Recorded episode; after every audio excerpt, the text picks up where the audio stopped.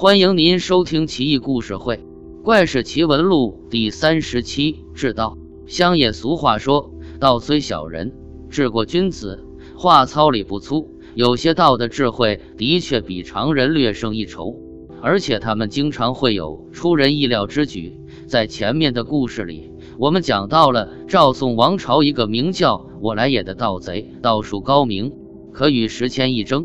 今天我们来讲另外一个道者。他也是来自赵宋，江苏高邮。玉九是县里一小民，腿上功夫极其了得，邻人都说他是在飞，不是在走。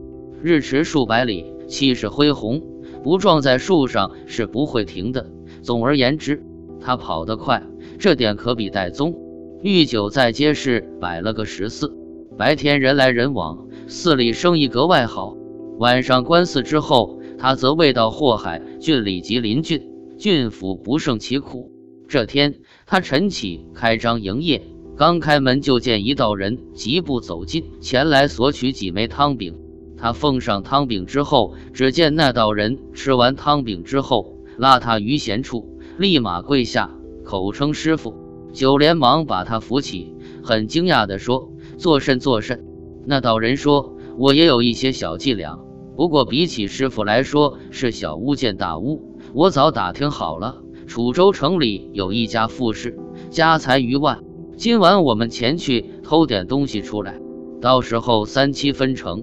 师傅意下如何？正说着，御酒的仆人前来说有锅大饼分量不够，但客人急需。御酒于是和道人拜别，说：“你先去那里等我吧。”道人说：“那师傅您去忙。”说完出寺。上马飞驰而去。到了晚上，御酒张灯准备关寺，仆人递灯与御酒，御酒没接住，灯摔了，御酒下梯就甩了仆人一耳光。仆人不服，说是你没接稳。两人扭打起来，正好巡逻的人看见，连忙拉开两人，说不多说了，先关一晚上，明天等县尉上班再让你们慢慢说。御酒把巡逻官拉至一旁，说。都是老熟人了，也不用这样。你看，我就住在这，也跑不了。要不明日我再去县衙。今日个，你先放我。巡官同意了，先押仆人过去。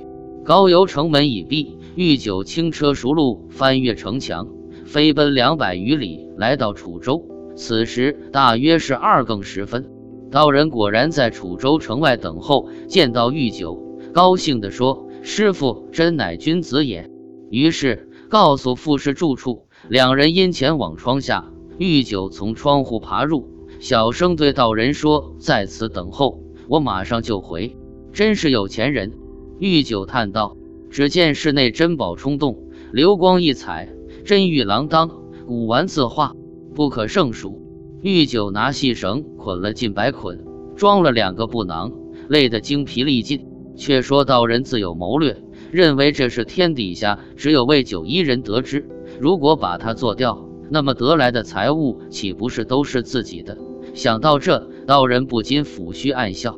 墙内丢出一布袋，内有珍宝无数。不一会儿，又丢出一布袋，同样非常沉。道人手持利刃，准备趁玉九爬墙出来时，结予致命一击。果不其然，玉九从墙头跃下，道人飞奔至前，匕首一抖。玉九人头落地，细细一看，那哪是什么人头，分明是个纸扎的假人。